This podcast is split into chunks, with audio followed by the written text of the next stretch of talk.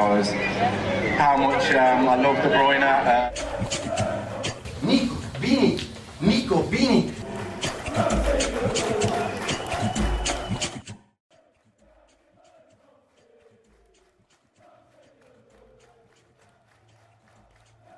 Fala aí, Citizen! Sejam bem-vindos a mais um episódio do podcast do Citão, o podcast mais completo sobre o Manchester City aqui no Brasil. Eu sou Plínio Lopes e junto comigo, pela penúltima vez na temporada, tenho ele, Matheus Baú. Fala, Baú! Fala, Plínio, fala audiência. Tá acabando o campeonato. Vamos comentar um pouquinho aí, porque o City acabou deixando uma grande vantagem escapar e domingo promete fortes emoções. É isso aí, vamos lá. Bom ouvinte, bom baú, eu acho que a gente tem que começar falando dessa partida contra o West Ham. O City tinha a chance de, com uma vitória, se garantir virtualmente como campeão da Premier League, né? Porque chegando no último jogo a gente poderia perder, só não poderia perder esse saldo de gols que a gente tem para cima do Liverpool. Mas o que aconteceu não foi isso. A gente começou mal na partida, a gente tomou dois gols e parecia que o jogo estava acabado. A gente teve umas partidas bem ruins do sistema defensivo ali. O Fernandinho foi totalmente engolido pelo Antônio. O João Cancelo fez uma das piores partidas dele com a camiseta do Manchester City. O Ederson também fez uma partida horrível, foi muito criticado.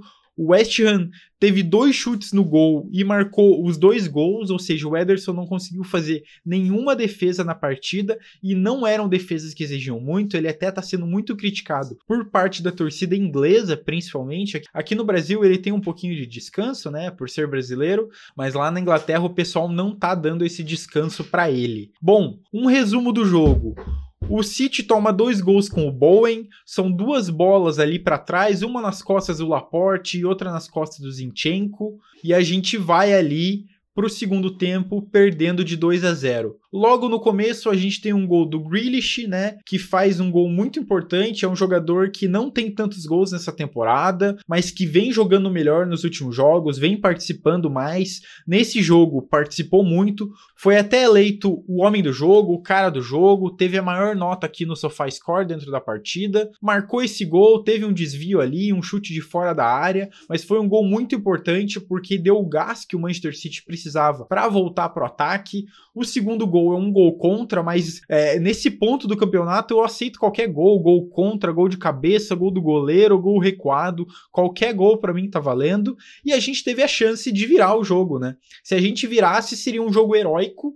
Eu não sei como que dá para classificar esse jogo, na verdade. Se é um jogo heróico, se é uma vergonha do Manchester City, mas no final das contas a gente conseguiu empatar o jogo, não conseguiu virar porque o Marres, que é o nosso cobrador oficial de pênaltis, perdeu um pênalti, fazia tempo que ele não perdia pênaltis e perdeu um pênalti agora. A gente achou que tinha achado o cobrador em definitivo, mas talvez isso não seja verdade, não sei o que pode acontecer aí pela frente. Mas a gente acabou ficando no 2 a 2 Não é um resultado de todo ruim, porque a gente vai para a última rodada com um ponto de vantagem ainda. Significa que a gente não precisa se preocupar com o saldo de gols, mas a gente tem que se preocupar só com a vitória. Baú, eu queria saber de você. Esse jogo, essa, esse empate que o Manchester City conseguiu contra o West Ham, foi heróico? Foi um jogo vergonhoso? Dá para definir de algum jeito? Ah, eu não acho que foi vergonhoso, porque o West Ham, se você considerar que o West Ham ainda tinha uma ambição no campeonato, que era é, chegar em pelo menos uma competição europeia, e com esse resultado ele acabou conseguindo né, é, esse objetivo, porque eles agora estão em quinto lugar. Ganhando o próximo jogo e o United perdendo, eles jogam o United para a Conference League e vão para a Europa League. Né? Então, ambição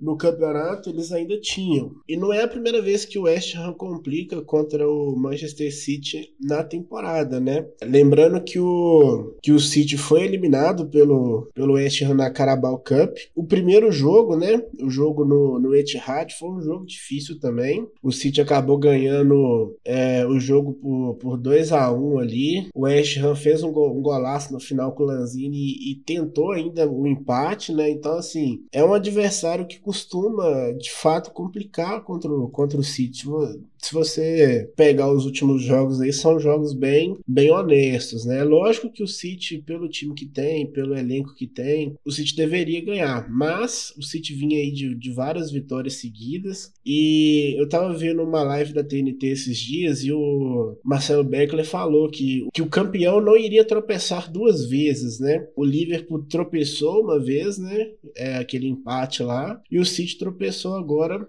contra o Ham. Em teoria, o City vai fazer um jogo assim, bem tranquilo com o Aston Villa em relação, se você for olhar, ao que os times podem oferecer. É, o City é, assim, é muita coisa superior ao Aston Villa, tanto que tem o dobro de pontos na tabela. E por mais que, que o Aston Villa tenha motivações extra-campo aí com o Gerra, eu acho que mais pelo Gerra, o Coutinho ele saiu meio queimado aí com a torcida do Liverpool. Eu não sei se tem tanto tanta vontade dele assim, mas ainda que o, que o Aston Villa tenha alguma motivação para esse jogo, o normal é o City ganhar e ganhar bem, entendeu? Eu não, não considerei assim um, um vexame. É lógico que o contexto do jogo é, ele te mostra que foi uma, uma, um resultado, entre aspas, heróico, né? Porque você é, toma dois gols, busca o um empate, tem a oportunidade de virar o jogo no pênalti, mas não acaba perdendo a cobrança, acaba que esse pênalti dá um gosto ruim pro, pro resultado, né? Fica aquela,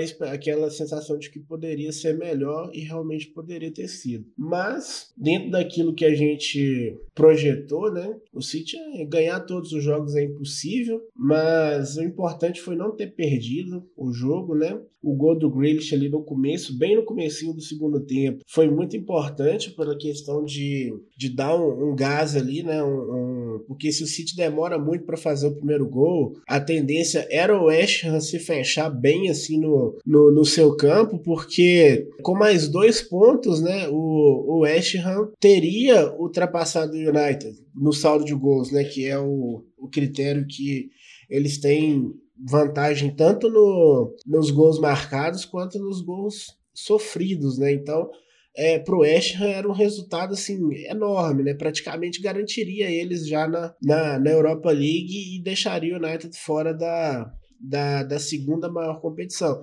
Então, assim, foi um resultado ruim, mas poderia ter sido pior. Tem duas coisas que eu queria pontuar sobre essa partida contra o West Ham antes de entrar no assunto Aston Villa ainda. A primeira delas é que muita gente criticou a, a partida do Fernandinho e do Laporte, como eles jogaram. Mas, cara, eu acho que a gente tem que tem que dar um elogio para eles, porque eles não se omitiram, né? Tanto o Fernandinho quanto o Laporte, a gente sabe que eles estão machucados.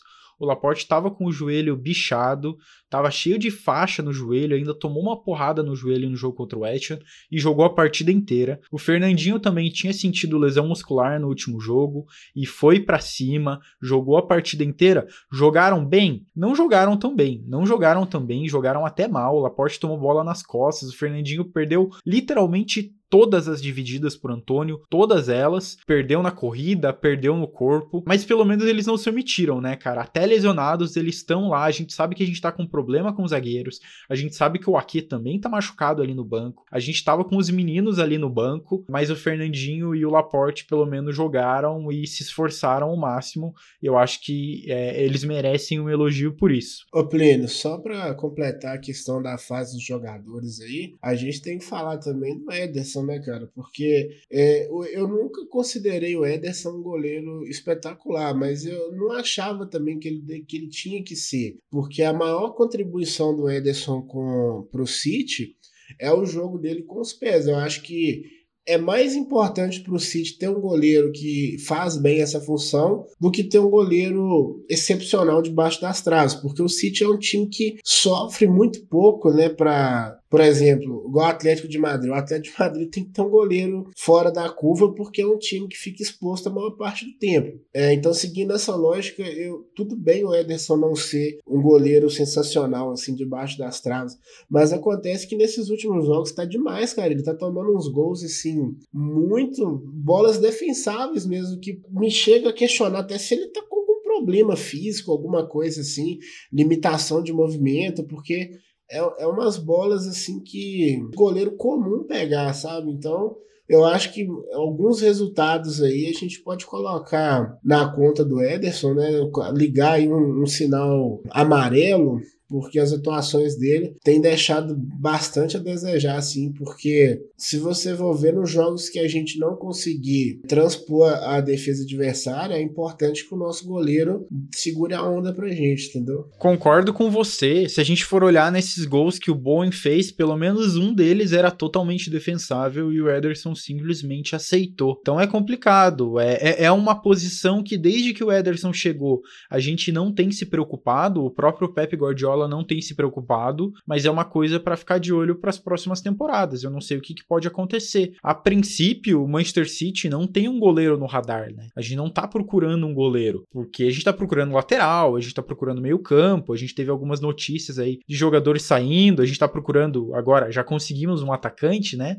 Mas a gente sempre tá procurando atacantes, pessoal ali da frente, tem gente saindo, mas até agora o goleiro a princípio não era um problema, mas pode ser que a gente tenha que prestar mais atenção nisso. Não, eu nem acho que seja um problema assim de, porra, o City precisa de um goleiro igual precisava de um centroavante. Eu só acho que o Ederson ele tá com algum problema, porque ele é muito melhor do que ele tá, do que ele tá jogando hoje, sabe? Você acha que pode ser algum problema físico, alguma coisa assim, ou talvez uma pressão do final da temporada? Cara, na minha cabeça, assim, pressão, eu acho que o Ederson não é o tipo de jogador que sente pressão. Ele é um, pelo contrário, ele é um jogador muito frio e tal. Me parece ser físico, assim, eu não entendo de fisiologia de futebol e tudo mais, mas parece que ele tá com os movimentos limitados mesmo, sabe? Tipo, igual você falou, eram, eram bolas fáceis de defender, não é só nesse jogo, já tem um, um histórico já. Os próprios jogos contra o Real Madrid, né? Que a gente toma quanto? Seis gols em dois jogos, né? E bolas que, que dava, algumas que dava para chegar. É, o, o, lance do, do Vinícius Júnior, eu acho que ele sai muito mal, assim.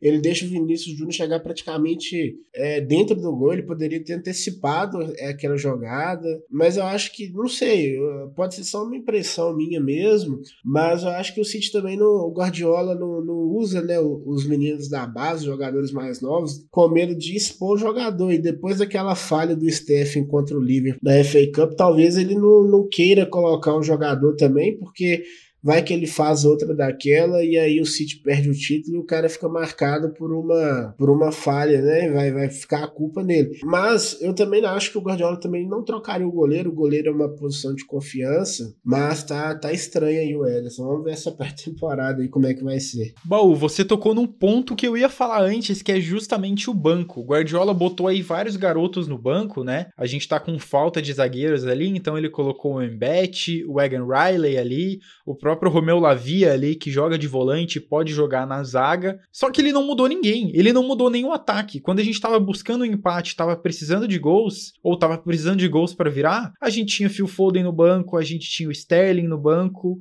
a gente tinha o próprio Cole Palmer, que tá voltando a aparecer no banco agora, depois de muito tempo lesionado, e o Guardiola não mexeu no time, né? Parecia que ele tinha aprendido a mexer no time, ele tava começando a mexer bastante, só que agora parou de novo, não troca os jogadores, confia confia nos jogadores que estão no campo e a gente já tá com esse elenco bem pequeno e esse elenco, esse elenco bem reduzido ainda mais por causa das lesões. Você acha que tem um pouquinho de culpa do Guardiola nisso, talvez, ou não dá para culpar ele? Cara, é difícil assim de, de analisar. Eu até vi os comentários quando acho que foi o Fred Caldeira, né, que fez a, a crítica lá, o, a montagem de elenco do City, com exceção do, do Barcelona, que ele não não tinha outra opção, né? E também não tinha o tamanho que ele tem hoje. É, ele teve que usar os jogadores da La Masia, né? É, nos outros times que ele passou também ele não usou. Ele não tinha por característica. Então, mas o Guardiola também no, no City, ele, no, nesse tempo que ele tá aqui, e ele deve, vai renovar, né? Por mais três temporadas, de repente fica até 2025. É nesse tempo que ele teve aqui, ele reviu muitos conceitos, né? É, inclusive a questão do próprio jogo, do que ele acredita do jogo de futebol, e ainda dá tempo dele fazer esses ajustes aí, porque o City, pelo segundo ano consecutivo, vai dominar os títulos, né? Os campeonatos de base do, da Inglaterra, e a gente não tem nenhum jogador, com a exceção do Foden, que já nem faz parte dessa geração né? Mas já tem seus. É, o Foden tem o quê? 22 anos, né? Então ele nem, nem faz parte dessa geração mais, né? De outra geração. É, mas essa geração vencedora que tem aí tá vindo com vários jogadores de, de destaque em posições que a gente considera carente. Por exemplo, o Delap, né, que é um centroavante guardado as proporções, eu não tô comparando os dois jogadores, mas muito parecido com o Harry Kane. O Delap só tem 19 anos, né? Essa garotada é muito jovem. 19 anos só pro Delap. Pois é. A gente não teve reserva pro Rodri na temporada e a gente tinha o Romeu Lavia na, na base, né?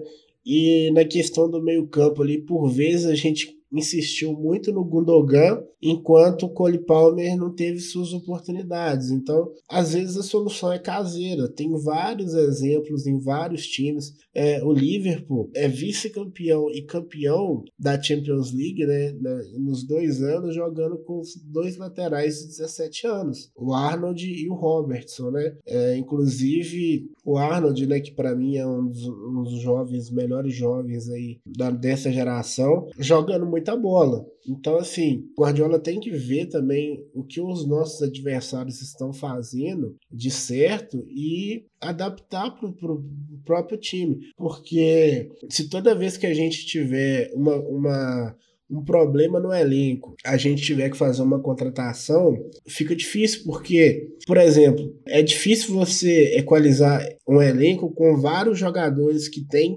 condição de ser titular. Então, não só condição, mas status de titular, né? Por exemplo, o, ali na ponta, você tem o Gabriel Jesus e o Mares, que são jogadores que é, brigam para ser titular e seriam titulares em outros times. Mas quando você tem um jogador da base que ainda é novo, que ainda está começando no futebol, é mais fácil você colocar esse cara no banco. É mais fácil você fazer um rodízio. O Fernandinho é o tipo de caso jogador que não tem, na minha opinião, mais nível para jogar no City. É, como é que eu vou explicar? Ele não tem nível para jogar no City, mas ele jogaria em vários times da Premier League de titular hoje, né? Tanto que ele tá saindo porque não tá tendo minutos. O que não aconteceria se o Romeu Lavia fosse o reserva imediato do Rodri. Ele não ia reclamar que ele não tá jogando, porque ele é novo, porque o Rodri é muito melhor do que ele e que ele ainda tá aprendendo. Mas é, esses minutos que o Fernandinho teve é, poderia ter sido dado pro, pro Romeu Lavia, que é um jogador que precisava desses minutos para começar essa maturação no, no futebol. E esse é só um exemplo de vários, né? A gente jogou com o Stones, baleado, de lateral direito. Tanto que depois desse jogo o Stones nem vai voltar mais para a temporada. Aí depois teve que consertar depois que tomou um gol né, do Real Madrid, a gente teve que consertar, tomou outro com o Fernandinho, que não é da posição, tendo que fazer a cobertura da jogada, e o City com o lateral direito na base, da base no, no, no elenco. Aí você me fala, deveria ter usado o jogador? Não sei, mas deveria ter tido oportunidades em outros jogos para chegar num jogo desse precisar e poder usar. Concordo totalmente com você. Eu acho que o que faltou ali foi um planejamento e é uma coisa que a gente já vem falando. Na verdade, é, se a gente for escutar os primeiros episódios desse podcast, a gente vê que a gente que a pedra estava cantada do que, que ia acontecer, né? Até que a gente foi longe na Champions, a gente foi longe na FA Cup, a gente foi longe em outras competições tá indo longe é, na Premier League, mas parece que o planejamento do Manchester City para essa temporada foi feito aos ventos, né? Porque não deu nada certo. Porque a gente focou totalmente no atacante, gastou uma grana incrível no Grealish, deixou de usar os jovens, teve muitas lesões. Parece que nada funcionou no planejamento da temporada. Mas bom, aqui a gente tá tem que lidar com o que a gente tem para agora. A temporada que vem é assunto para temporada que vem, é assunto para quando o mercado abrir, para ver se a gente vai contratar, para ver que garotos que vão subir ali da Premier League 2 para jogar para o nosso lado, para jogar no time principal.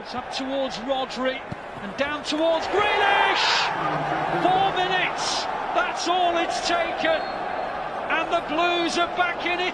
E eu acho que a gente tem que pensar no Aston Villa agora, né, Bal? Porque o Aston Villa, essa partida, vai definir se a temporada do City vai ser um fracasso sem nenhum título, sem nenhum dos quatro títulos, dando a chance do Liverpool ganhar três títulos, os três títulos domésticos, ou se a gente vai sair como campeão inglês ainda para ter uma temporada boa. Não uma temporada perfeita, não a melhor das temporadas que a gente já teve, mas uma boa temporada. É, eu tava dando uma olhada aqui no retrospecto do Manchester City contra o Aston Villa e a gente não perde deles desde 2013, né? Desde então são só vitórias, teve um empate ali também, mas nos últimos jogos é 2 a 1, 2 a 1, 2 a 0, 2 a 1, 6 a 1, 3 a 0, 4 a 0, 4 a 0. Então não é um adversário que tá sendo muito difícil pro Manchester City. Mas a gente sabe, eu tava, tava até assistindo o documentário para quem quiser, saiu o documentário sobre aquele famoso jogo contra o Queens Park Rangers, o documentário oficial do Manchester City, né? Tá lá no canal do City no YouTube.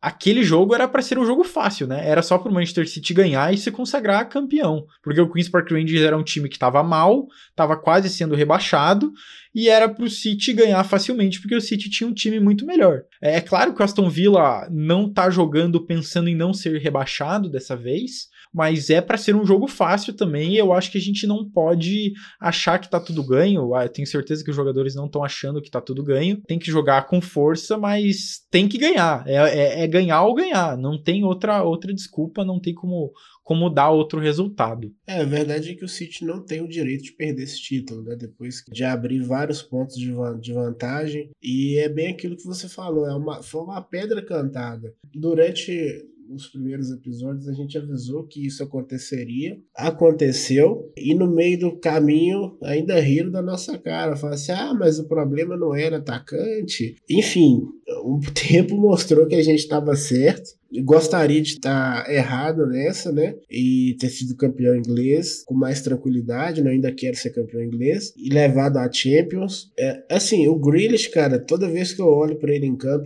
cada faz a contratação dele faz menos sentido, assim. Ele pode fazer o gol do título aí contra o, o ex-time dele que vai continuar sendo uma contratação sem nexo. Não porque não que o City não deveria ter contratado o jogador, mas é porque o City tinha pelo menos umas três prioridades ali no elenco, mais do que um, um cara do igual Grealish. E pelo preço que foi. Dava para você ter comprado dois jogadores de 40 milhões ali para compor um elenco em posições mais importantes. Eu até, te até falei que, tipo, é, o City não precisava ter ido longe na questão do centroavante, né? Já que ia deixar para fazer essa aquisição depois, podia ter, ter ido atrás do Zeco, que foi muito bem na temporada, jogando pela Inter. Era um cara que é, poderia passar a experiência pro Delap, poderia ser o titular e o Delap o reserva. É um jogador identificado, já jogou aqui, já foi campeão. Então, então, assim, o City poderia ter contratado um, um centroavante mais barato, né, para poder fazer essa transição de uma maneira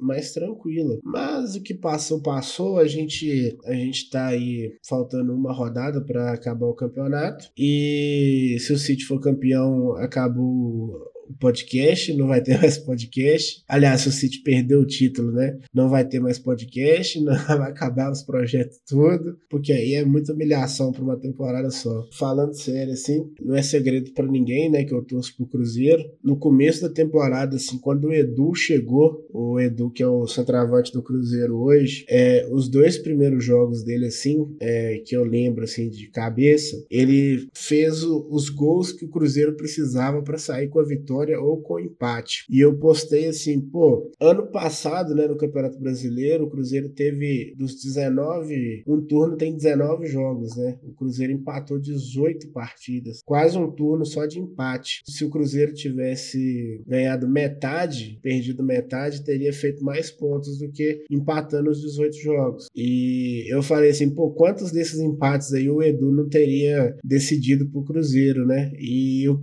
o que tá acontecendo agora agora é, nesse Campeonato Brasileiro desse ano que o Cruzeiro é líder. Ele é responsável é, dos, dos 16 pontos aí que o Cruzeiro tem, ele é responsável direto por 9 pontos, com gols decisivos, assistência e tudo mais. Então, assim, é um jogador de uma característica que faz falta em qualquer clube. O próprio Liverpool, cara, todo mundo fala, ah, mas o Liverpool não tem centroavante. É, quando o bicho tá pegando, o Klopp vai lá e coloca o Origi no jogo. E vários jogos o Origi acha o gol que o Liverpool precisa para sair com o resultado. É um centroavante de elite? Longe disso, não é jogador nem para estar tá no Liverpool, nem para estar tá no elenco do Liverpool. Mas é um jogador que, com as características que determinados jogos pedem. Então, é aquilo, né? A gente falou, a gente apontou, aconteceu, agora é fazer a contenção de danos aí e é por isso que eu falo que o City não tem direito de perder esse título. Bom, é com esse desabafo de Matheus Baú que a gente vai encerrando esse episódio do podcast do Citão. O podcast do Citão é uma produção do Manchester City da Depressão. A direção, a produção e a edição são de Plínio Lopes. A divulgação é de Matheus Eleutério e a identidade visual é de Thiago Henrique. Baú, espero que a gente tenha um próximo episódio e que seja comemorando esse título. Se não, eu te vejo, eu acho, no ano que vem, porque eu sei que você não gosta de gravar muito depois que o City perde. Imagine depois de perder um título. É isso aí, até uma próxima, valeu! É, só pra deixar claro, não é que eu não,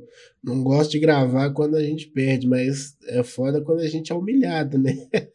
que foi o que aconteceu contra o Real Madrid ali, não teve nem condição de, de fazer alguma gravação aí, porque o sangue estava muito quente realmente. Mas vamos, brincadeiras à parte, o projeto continua, a gente tem muita ambição aí para esse podcast, né? A gente ainda quer trazer mais convidados, quadros novos. Por enquanto a gente ainda está se contentando em manter o podcast atualizado, né? Que é o mínimo que a gente, compromisso mínimo que a gente tem com a nossa audiência. Mas próxima segunda-feira, terça-feira, a gente volta com ou sem o título.